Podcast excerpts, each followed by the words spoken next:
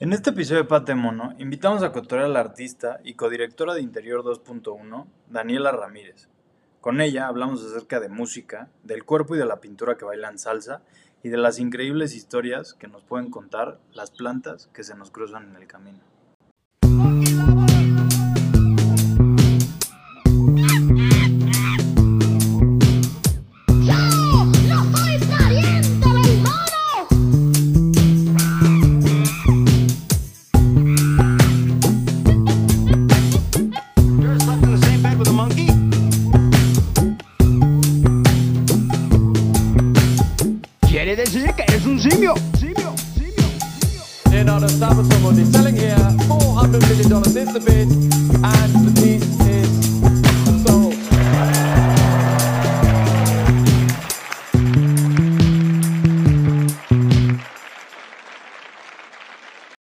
Bienvenidas y bienvenidos una vez más a Pate Mono. Yo soy Diego Aramburu y pues ustedes ya se conocen de memoria, memoria mi voz porque es nuestro episodio número 95.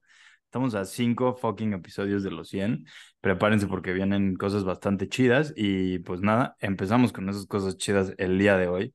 Antes de eso, eh, pues recordarles como siempre que se metan a Instagram y nos sigan, vean nuestras stories que hacemos con mucho amor y que les subimos para que vean más cosas cerca de los invitados que tenemos por aquí. Y eh, nos sigan en Spotify, nos pongan nuestras estrellitas, Apple Podcast, ya se la saben, una reseñita. Y si pueden mandarles esto a alguien, pues qué mejor, ¿verdad?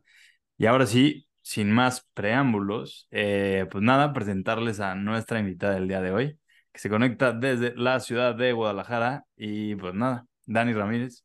Dani, ¿cómo estás? Hola, muy bien. ¿Y tú? Bien, también, Dani. Qué gustazo tenerte por aquí.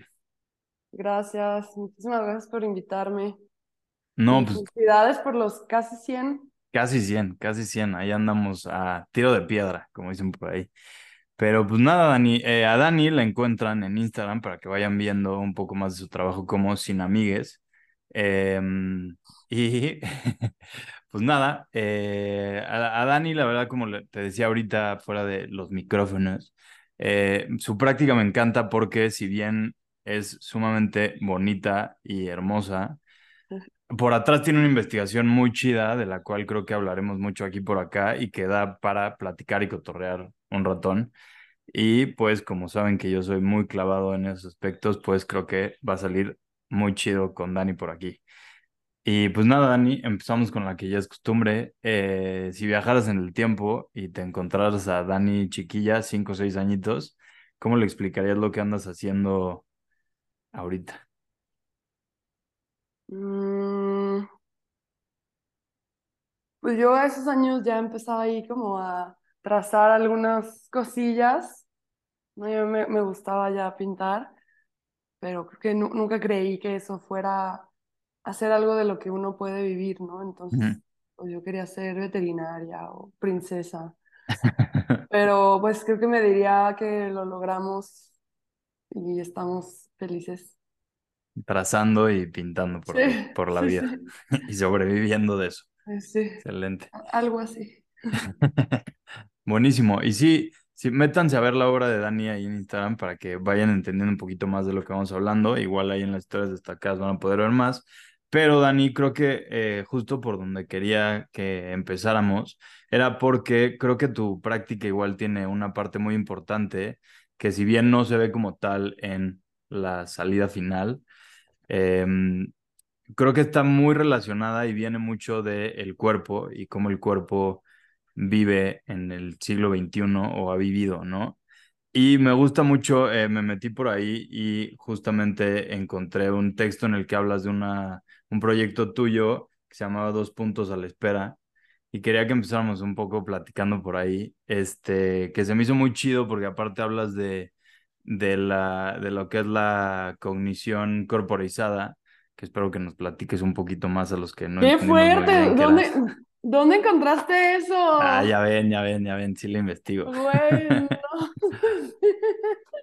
no. Manches, ese fue mi proyecto de titulación de la universidad. Simón, pues ahí está en las redes, Ah, ay, en, la- en las nubes del internet. Voy a Pero creo tener que... pagarle a algún investigador y hacker para que me, me muestre quién soy yo en las redes. Este, Pero, pero justo me gustaba mucho por varias cosas que tocas ahí. Quería que empezáramos hablando de, pues, de esa dualidad que medio nos inventamos separando mente y cuerpo. La verdad no pensé que fuéramos a llegar ahí tan, tan rápido. Pero pues em, e- ese proyecto fue como bastante mm, definitorio, por así decirlo, como de ahí partieron un montón de cosas de, de las que ahorita trabajo y en ese momento pues tenía que ver mucho como con un, con una situación, ¿no? que yo estaba viviendo en mi vida y como que para mí mm, cone- reconectar o conectar con el cuerpo fue muy importante, como para poder este, acceder a otro tipo de conocimiento. Y pues justo en el camino encontré, bueno, a este, bueno, a muchas personas, ¿no? Como estuve viviendo un tiempo, hice un intercambio en, en Brasil y allá la verdad es que la- toda la cuestión del cuerpo se vive sumamente diferente a, a- en México en general. Mm, ok, qué chido. Este, o sea, la gente tiene una relación con su cuerpo muy distinta. Y como que estar allá ese tiempo eh, me ayudó un montón a, a entrar, a adentrarme en, en esa, pues no sé si práctica, pero bueno, al menos a relacionarme y vincularme con mi cuerpo de otra forma. Y también cuando regresé, pues encontré personas que también estaban interesadas como en, en ese, en esa línea de pensamiento, ¿no? Como de eh, el cuerpo piensa también, ¿no? Como que pensamos con el cuerpo y no solamente con la mente, y que se puede generar conocimiento a través del cuerpo y de, y de las manos y de, pues sí, de prácticas que no son solamente con el cerebro. Y estuve, eh, empecé como a interesarme como por la naturaleza, como por decirlo abstractamente, este como yendo a caminar, ¿no? Al bosque o lo que tú quieras. Bueno, en, en ese momento que yo vivía en Guanajuato, pues era la selva baja caducifolia, que es como una especie de desierto arbusto, con muchos arbustos y de repente como, sí, son como árboles así chiquitos, sí. Y, y como que las estaciones también están pues marcadas en dos, ¿no? Como seco o verde. ¿Cómo dijiste que se llama la selva qué? selva baja caducifolia. Oh, ok. Sí, eh, Y bueno, como para, o sea, como yo estuve haciendo como estos caminatas, ¿no? De que por el, por el, por el campo y empecé como a, a recolectar, no sé, plantas, lo que sea, ¿no? Y empezar a hacer cosillas ahí como en el lugar, pero pues nunca co- como con un fin de, ah, esto es obra, ¿no? Era más Mm, como, ok. como un fin de, de exploración, de, de conocimiento y, y también mucho de, de estar conmigo misma, ¿no? Como de, de autoconocimiento. Y pues de repente me, me, empecé, o sea, empecé a querer hacer cosas como más prácticas con los materiales que habían. Y fue cuando empecé a trabajar con artesanas de, de por ahí, ¿no? Estuve hablando con banda de, no sé, de San Francisco del Rincón, de La Sauceda, de ahí mismo de Guanajuato, como de pueblos aledaños, que es algo que también hice en Brasil, ¿no? En algunos viajes estuve como en, en pueblos donde trabajan mucho con cestería, con. Con con, la palma, pues, ¿no? con La Palma, ¿no? Y pues es banda que va al, no sé, que recolecta sus materiales y que los conoce de una forma, pues de que uno la verdad no tiene ni idea, ¿no? Entonces como que justo siempre me, o sea, como que me interesaba conocer qué había atrás de- No, perdón, eso vino después. Me estoy saltando unos pasos. Pero bueno, sobre todo como que me interesaba mucho como los procesos artesanales de producción con elementos orgánicos. ujú, Y, y justo como algo importante de ahí, o sea, es como el, el, el proceso de hacer, el tiempo que toma hacer las cosas, la habilidad que requiere, como, como que para mí era una especie de enfrentamiento con el tiempo y con el material, ¿no?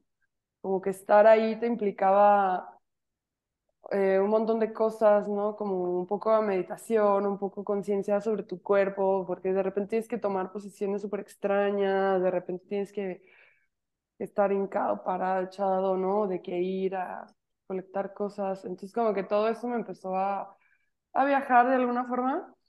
Y, y después, este, como que me di cuenta que, bueno, igual, me, o sea, me gustó aprender eso, o sea, me gusta saber hacer esas cosas y como que realicé un par de, de, de proyectillos ahí, pero lo que me empezó a interesar más es como la historia de las especies con las que empecé a trabajar, Ok, que sí. hay, hay hay muchas, ¿no? Como que son, pues, especies locales, ¿no? Y de toda la vida, pero hay muchas que no, pues que son plantas invasivas o que son plantas pues que llegaron en algún momento a estar en ese lugar específico y empecé como a investigar un poquillo, ¿no? De que, ¿y esto dónde viene? ¿Y esto cómo fue que llegó aquí? ¿En qué momento es parte de, de nuestro paisaje, ¿no?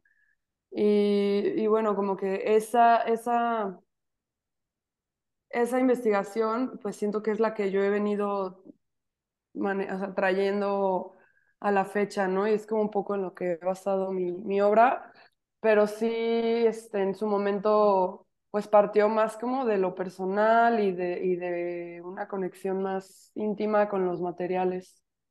Y de, de, pues está muy padre eso que dices, de ese encuentro con el cuerpo y, y de esto que decías de que en Brasil se vive diferente esta relación con el cuerpo. Digo, tú dime si estoy completamente equivocado, pero otra línea que también siento que tiene mucho tu producción y me gusta un chingo es esa línea con la música.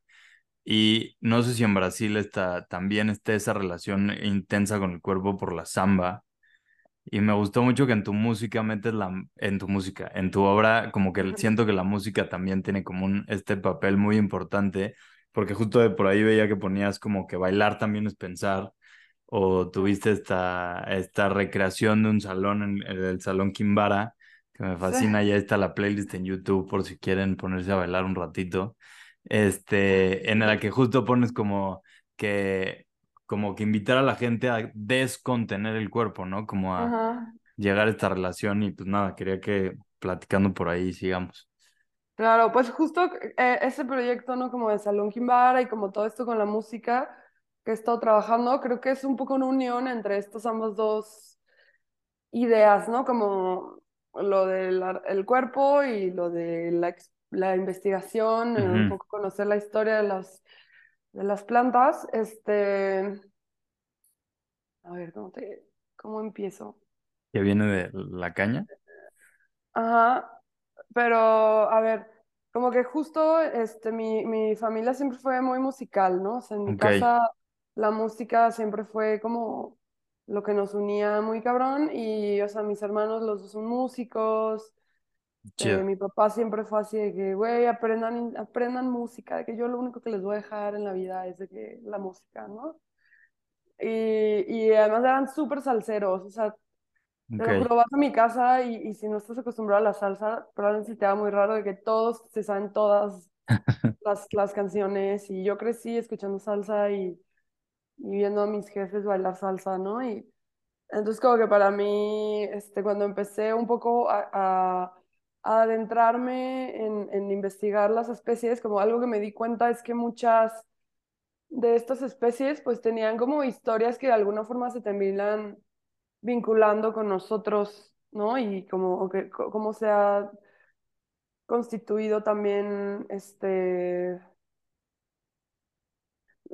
pues ciertas identidades, ¿no? Entonces, bueno, una de ellas que me interesó, que fue a partir de la música salsa, fue la caña de azúcar, porque, o sea, cuando la, la caña de azúcar se introdujo al continente, pues trajo consigo, pues, la- a las primeras personas esclavizadas y como un montón de, de cosas sucedieron. ¿no? Que cambió la historia, o sea, el rumbo para siempre. Sí. Y, bueno, a mí como que justo lo que me interesaba más que como regresar a esa historia de violencia, era como, bueno, o sea, yo empecé a ver la música como una forma de, mm, no sé si de protesta, pero sí como de, de, de, de reinvención y como de un poco de liberación, ¿sabes? Como con la, a través de la música, pues te dicen un montón de cosas y como que se crea esta nueva, em, sí, como unión, identidad, ¿no? Sobre un montón de, de poblaciones. Entonces, pues me empecé como a fijar un montón, por ejemplo, en lo que hizo Fania Records en, en Nueva York, que fue como firmar, es esta disquera como de los 60, 70, que empezó a firmar a todos los músicos de, pues de salsa del Caribe, ¿no? De que Willy Colón, Celia Cruz, este, Ok. son de banda y, y también, o sea, algo que me interesó muchísimo de Fania Records fue como lo, lo visual, o sea, como los discos de Fania son como súper visuales, tienen así como un arte muy cabrón y, y empecé como a checar como quién era el artista que los hacía y era un sujeto que le decían Mr. Salsa. Y está muy cabrón. Y pues, me, me- o sea, como todos los discos de Fania son muy, muy bonitos y son súper coloridos, ¿no? Y a mí, Ok. el, a mí el color en lo personal es algo así que me, Sí, makes sense pensando en me, tu me, obra. me, me encanta. O sea, yo, yo pienso mejor a través del color que a través del dibujo o que cualquier otra cosa, ¿no? Entonces, pues ahí empecé a vincular un poco como como, no sé, pensando en, en, en, en, bueno, qué se hace con la música, ¿no? Como la música con la salsa, pues se baila y, y cómo esta idea que yo tenía de- eh, del cuerpo, de cómo el cuerpo también genera cosas. Con, ujú.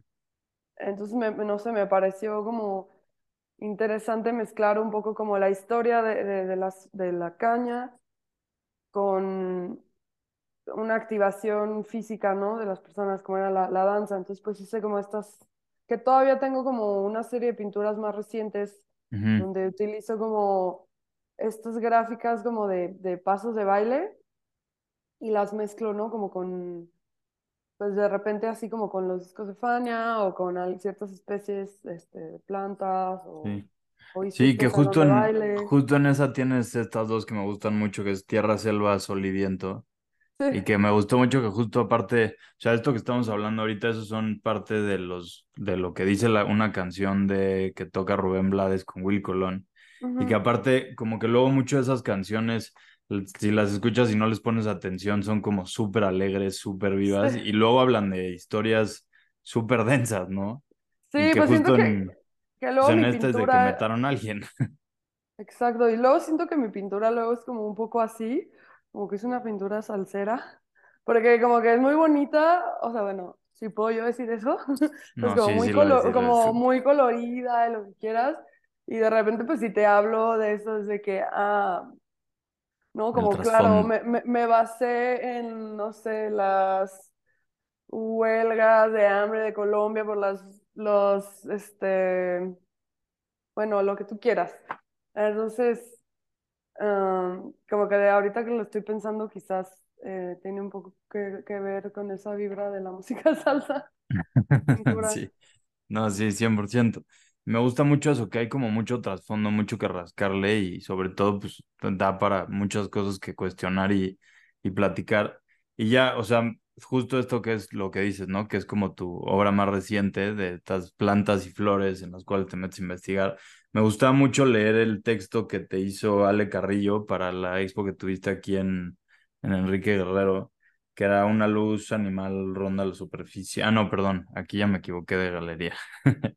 Pero una luz animal ronda la superficie y, y que justo decía que tu obra es que hemos, ¿no? Que hemos dicho de, de lo, es una historia de lo verde y lo que hemos dicho por siglos de los siglos acerca de lo verde, ¿no? Y se me hizo algo muy bonito y justo creo que lo pone como, como que lo sintetiza muy chido de cómo se ve y cómo se vive tu obra.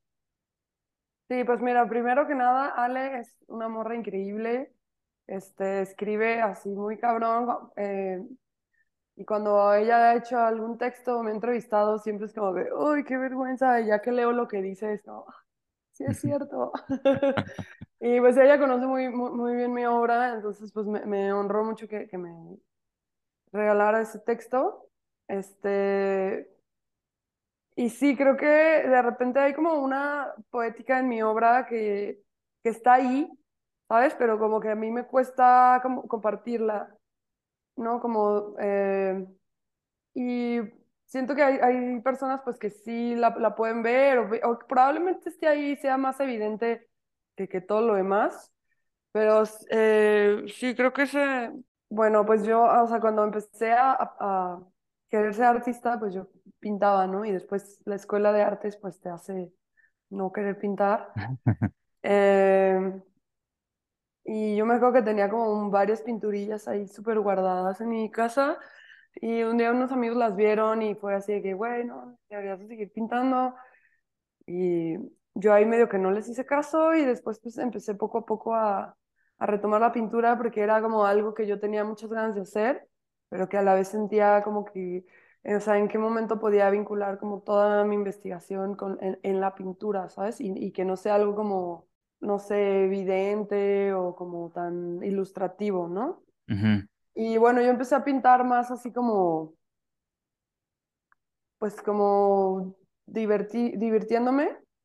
¿no? Y cosas que me gustaran y pues me empezó a ir chido, o sea, como que la gente se empezó a interesar por la pintura y yo pues me di cuenta que me gustaba muchísimo más pintar que, que hacer de repente otras cosas, ¿no?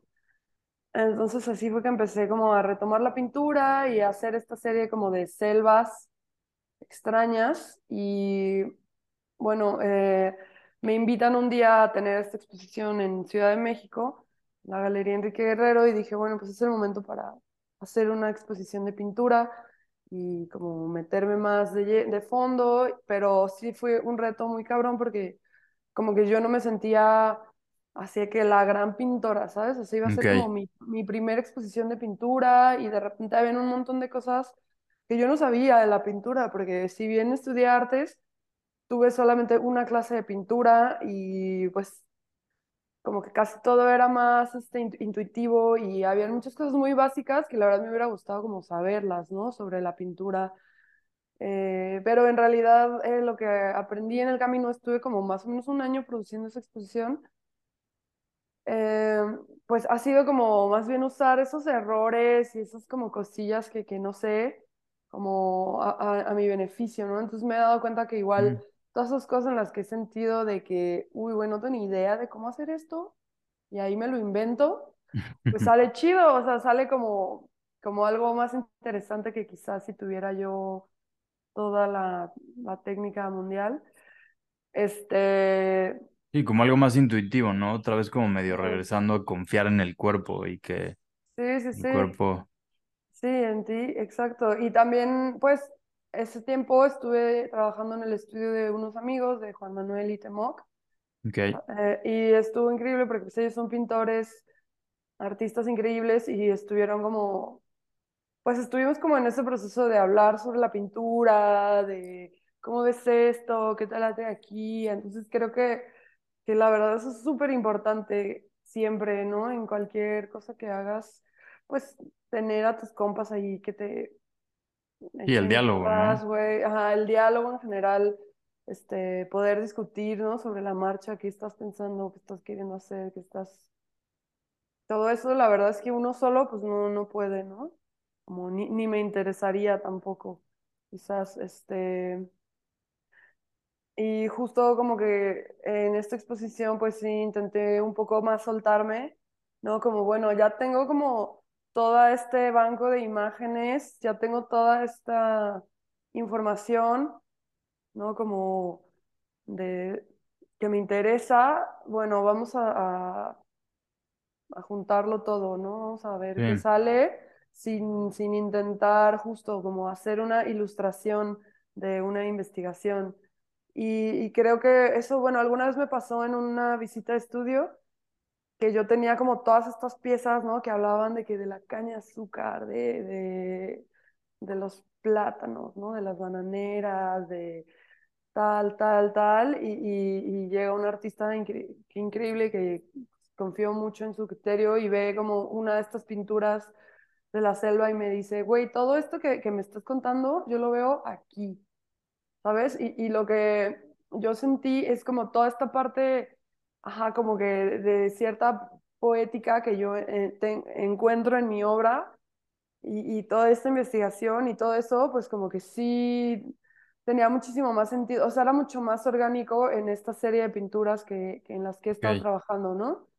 Y, y como la, la pintura en sí, siento que ya es como, bueno, ya es un medio que todos entendemos, ¿no? De antemano ya hay un código que todos ya desciframos, ¿no? O sea, como hay no, menos no, barreras, no, ¿no? ajá, exacto. Entonces, pues de que, que, qué novedad le vas a hacer a la pintura, o sea, como, ¿no? Sí, Como que tampoco me interesaba a mí de que, güey, voy a cambiar la pintura, voy a hacer, otro- como, pues no, o sea, quiero ok. yo usar todos los colores que me gustan usar, las Sí, formas, las manchas y como que al final, pues sale, ¿no? O sea, sale porque la gente sí lo entiende y, y, y también, este, sí, o sea, también hay como una parte de, de, de, mi, de mi producción que es, que tiene que ver más pues con escribir, ¿no? Y con la poesía, que, que de repente pues crees que, que a nadie le va a interesar eso, pero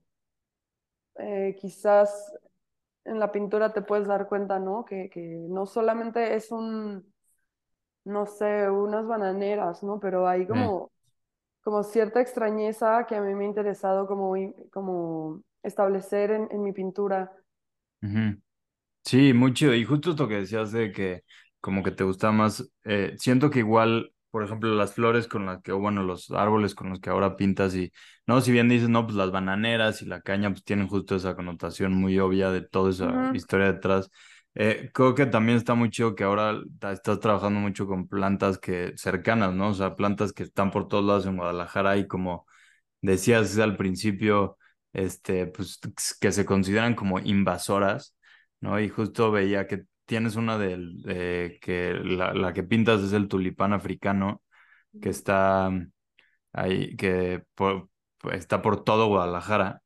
Eh, y que justo eh, me dio mucha risa porque hace unos episodios estuvimos aquí con Manuel García y justo en, el- en uno de sus cuadros tiene, Ah, yo no sabía qué árbol era ahí hasta que ahorita que estuve metiéndome ya entendí que era esa. Y justo lo ponen ahí como una de las especies más invasoras, ¿no? Del, Del del, del mundo. mundo. Y, y pues no, como que eso es lo que implica, ¿no? Y creo que también tiene como toda esa connotación de invasoras, pues de que si alguien la trajo para acá, o sea, no llegó ella así de, ah, voy a invadir Guadalajara, ¿no? Como que siento que todo eso tiene un chingo de contexto atrás, ¿no?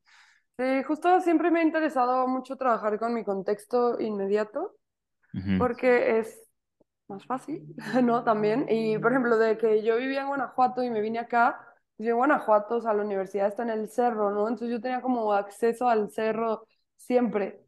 Y viniendo a Guadalajara, pues vivo en el centro, o sea, como, no, mi, mi naturaleza son los árboles. Ujú.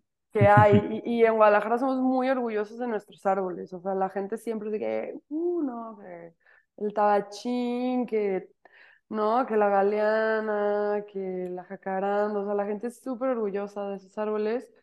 Y, y pues sí, un poco eh, retomé como to- todo lo que estuve haciendo en, en Guanajuato, por ejemplo, con la, una planta que se llama la bola de rey, que la encuentras como en, en el campo, ¿no? En la carretera.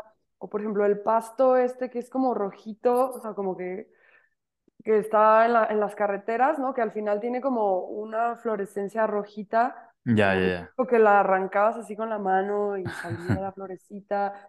Y cuando me puse a revisar estas especies, pues todas vienen de África, ¿no? Y todas llegaron en algún momento como por situaciones muy distintas.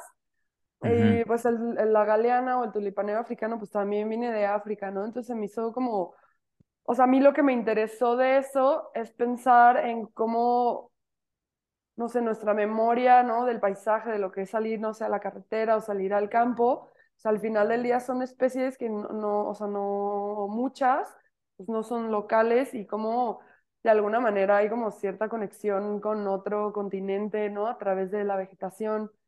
Y, o Sí, sea, yo recuerdo un montón como la, la, el pasto, ¿no? De que vas en la carretera diario, lo, lo ves, ¿no? Cómo se menea ahí con el viento, de agarrarlo de chiquita y es como pues es un pasto que se introdujo a México como para que fuera alimento para ganado y como es una Mm, especie también invasiva, pues se extendió un montón. O sea, invasiva porque pues no se le pudo controlar, ¿no? O sea, es como se da así facilísimo, ¿no? Y la galeana, pues es una, o sea, el tulipanero africano, pues es una planta bellísima también sí, y que yo creo, o sea, se le, eso no, no, la verdad es que no sé en qué momento se introdujo, pero pues debe haber sido como, porque es bonita igual, ¿sabes? Y, eh, se adaptó como súper bien y pues sí toma como espacio, ¿no? De, de otras especies. Pero, por ejemplo, algo que me llamó la atención y que es algo que, que me está interesando más que tiene que ver más como con el cuerpo también y con las personas, son como las anécdotas Que hay como detrás de las plantas, ¿no? Por ejemplo, la, la del tulipaneo africano, en, en, una, en ciertas regiones de Puerto Rico se expandió muchísimo, pero ayudó un montón a la reforestación, porque ya se cuenta, tienen un ciclo de vida corto, entonces en cuanto se mueren, como que dejan todos sus minerales, entonces en ciertas regiones se ayudó a reforestar, o sea, a pesar de ser de las plantas más invasivas del mundo, ayudó a reforestar este, grandes regiones, ¿no? En Puerto Rico.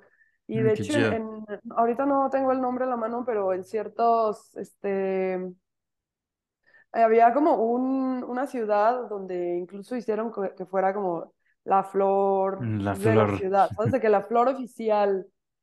Y eso se me hizo así de que súper cute y también como los nombres que le ponen en cada país, ¿no? Es diferente. Ah. Creo que en, no sé, República Dominicana se llama así como el árbol mión, porque como que los niños lo usaban para, como ju- para jugar, a aventarse como tipo pistolistas de agua, porque tiene ¿no? mucha agua, ¿no? Ajá, sí, sí, sí. Y, por ejemplo, otra planta también con la que he estado trabajando intermitentemente, o no es un árbol, el tabachín. Ok. Este, y el tabachín me empezó a interesar mucho desde un, un libro que leí de una investigadora inglesa que se llama como Londa Schomberg, algo así. Ok. Pero bueno, ella habla de cómo, ella a- habla, ella investiga sobre la bioprospección en, de América Latina, ¿no? Y Europa, Espérame, ¿qué es la bioprospección? pues cuando venían como los europeos a llevarse plantas para allá para hacer sus medicinas y así como Ok. este intercambio, ¿no? De botánica. Y Disque bueno, intercambio, no más, ajá, saqueo. más nos llevamos Ajá, que nada, pero sí. Este, y bueno, ella hablaba de cómo, o sea, la- el, el tabachín también es un, es un árbol que viene de Madagascar, ¿no? ok. Y que ahorita de hecho está en peligro de extinción en Madagascar.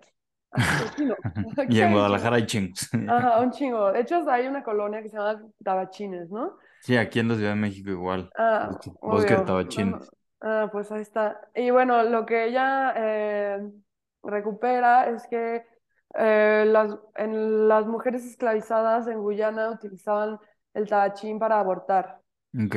y, y muchos otros usos, ¿no? Entonces se me hizo como muy cabrón de que nos encanta, así que huevo, tabachines, ¿no? Y como conocer la historia de, del tabachín en, en este continente pues me parece algo bastante interesante y que, y que además me, me, me gusta saber, ¿no? Y Sí. como honrar eso de alguna forma. Sí, y entonces de, pues de toda esta historia del tabachín, justo supongo que de ahí viene, eh, tuviste, tuviste parte de una expo en el Museo Cabañas ahí en Guadalajara, en, eh, la expo fue Extima, que era como afuera del museo, supongo que por hashtag COVID, pero eh, que justo tenías una pieza muy chida que se llamaba eh, Esto no es una incitación, es un recordatorio, y que justo hablaba como de estas, de plantas abortivas, ¿no? Sí, pues te platico. Esta fue una invitación que me hizo Laura Bordes y bueno, ella eh, está encargada del programa educativo y otras cosas en, el Museo Cabañas.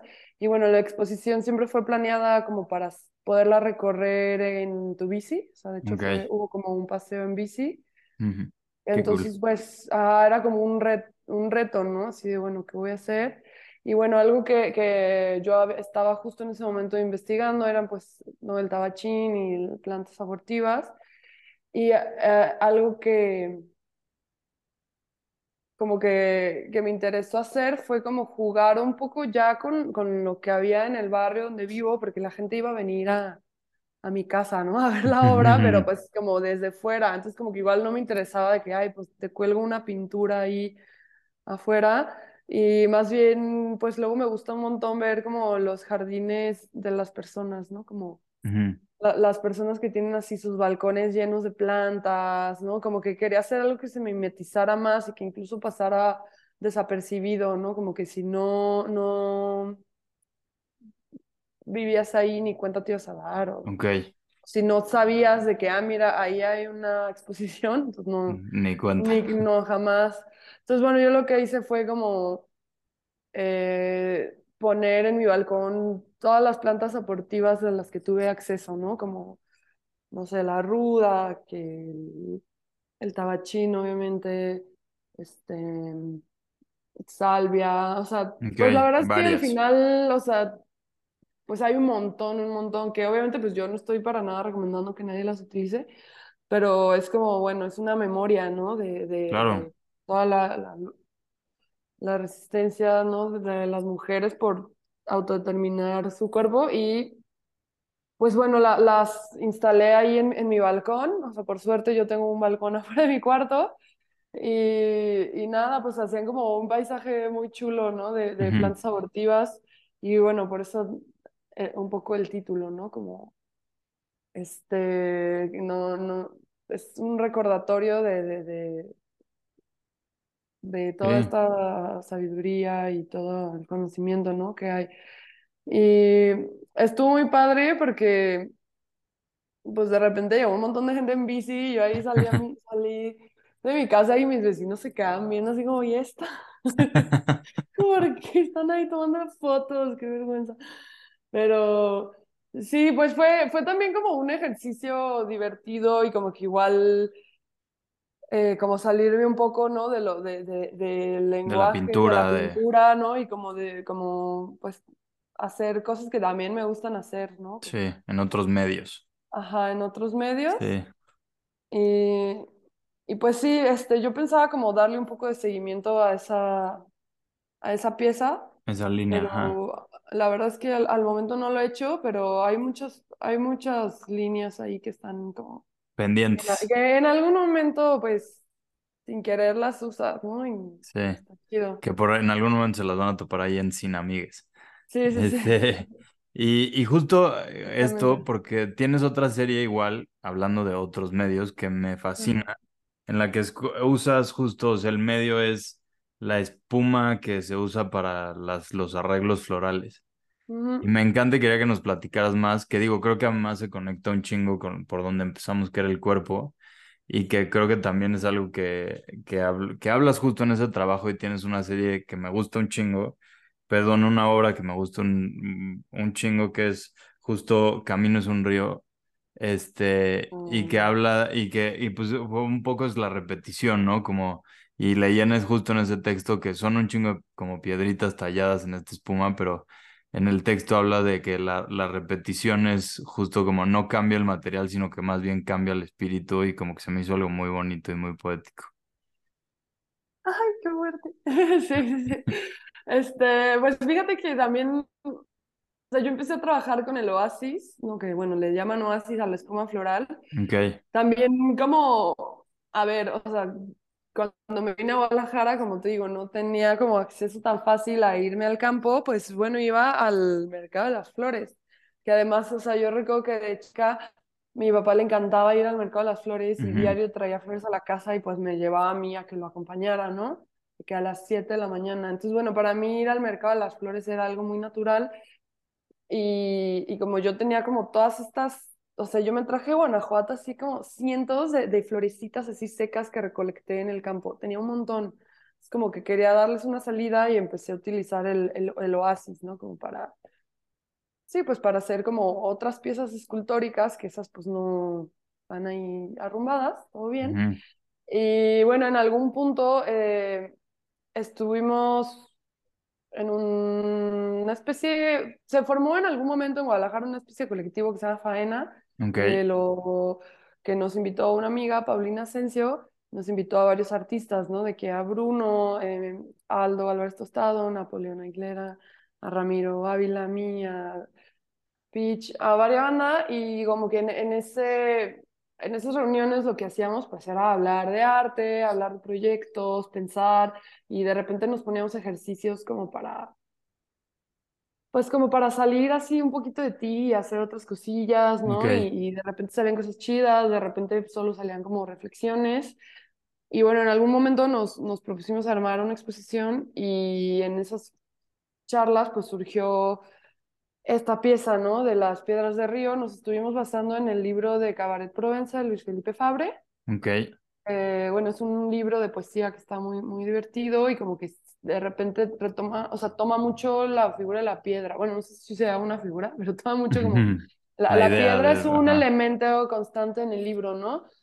Y bueno, yo tenía como un montón de, de oasis en mi casa y, y como que en ese momento sentí que, que había algo ahí más allá de solo como una base, ¿sabes? Como que yo el oasis lo había utilizado como base y me gustó como material, que si bien es un material que en la escultura se utiliza un montón para aprender a, a, a desbastar y así, como que ya utilizarlo como pieza en sí era algo diferente para mí. Ok. Y, o sea, lo que me interesaba además era como, mm, o sea, como la misma materialidad, ¿no? De, del oasis, ¿no? Que es como un, una espuma que se utiliza como para contener las plantas y que dure más, ¿no? Como para propagar su, su, su vida, por así decirlo, en un arreglo floral. Y, y también me gustaba mucho el juego con el nombre, ¿no? Como que un oasis es como este espacio así de que en el desierto En es medio de la hay nada. agua, ¿no? Ajá, entonces pues me gustó mucho como la, eh, bueno, esta pieza de la que hablas, para quien no la había visto, son unas piedras de río talladas de oasis, ¿no? O sea, son, es oasis tallado en forma de piedras de río. Entonces a mí lo que me interesó de esto era como todo el proceso de, de tallar, o sea, son cientos de piedras. Y, o sea, como justamente las piedras de río se forman con el movimiento del agua, o sea, el, el- agua las va arrastrando y se va, se les va haciendo esta forma, ¿no? Entonces a mí me interesaba como, como que de alguna forma yo hacía la, el movimiento del agua, o sea, como yo hacía la función del agua, de tallarlas, pero con mis manos, ¿no? Sí. Entonces, eh, sí, para mí fue como un momento muy importante, esa, esa pieza, la ¿verdad? Y, Sí. y, y de ahí, bueno, empecé a trabajar más con el material, pero la verdad es que es muy tóxico, entonces, Uh. sí, está, está gachillo. Sí, Sí. pero justo tienes, y precisamente esa pieza está ahorita expuesta en Proyecto Paralelo aquí en CDMX, para quien la quiera ir a ver en Rochambeau, Piedra, Papel y Tijera. Así que eh, pues, se pueden ir a dar una vuelta. Por aquí, Dani, ya se nos anda acabando el tiempo, pero eh, pues nada, antes que nada agradecerte por venir a platicarnos y meternos en tantos mundos e historias detrás de las plantas que a veces no pensamos. Y pues nada, em, muchas gracias por estar por aquí. Y pues creo que nos queda que nos platiques tus tres deseos a la pata de mono. Ah, fuerte. Este, no, primero muchísimas gracias a ti por invitarme y por el tiempo de, de la gran investigación que hiciste, la verdad. Detective, ¿qué signo eres? Ah, sí, este, la verdad sí, sí me sorprendí de que yo- ni yo ya me acordaba de ciertas cosas, pero está chido como que hayas tomado en cuenta eso. Este, y bueno, mis deseos. Uno es que mis amigos logren cumplir todos sus deseos artísticos y sueños artísticos que tengan. Yo quiero ver a mis amigos triunfar. Todos queremos ver a nuestros amigos triunfar y a los tíos también. Sin amigues me Ujú. late que es un mito. Y quiero la paz en el mundo, Perfecto. obviamente, porque princesa. Hashtag Miss Universo. Sí. Hashtag Miss Universo. Y último, pues que se me quite esta cruda que traigo Eh, fenomenal. Nada que unos electrolitos no puedan arreglar y unos tacos. Sí, sí, sí. Sí, excelente. Buenísimo. Pues nada, Dani, mil, mil gracias. Esperemos que por lo menos el tercero sí se te cumple. Y, Ay, eh, no, mal. y pues bueno, eh, gracias a ustedes que nos escucharon hasta acá. Gracias por meterse otra vez, darnos like en Instagram, seguirnos en Spotify, comentarnos por ahí en Apple Podcast. Y pues nada, ya se lo saben, a Dani le encuentran como sí, arroba sin amigas en Instagram. Estaremos subiendo más cosillas esta semana de su, lo que hablamos por aquí y de su trabajo. Y pues nada, yo soy Diego Aramburu y gracias por prestarnos tus oídos. Nos escuchamos en una semanita. É Adeus. Bye.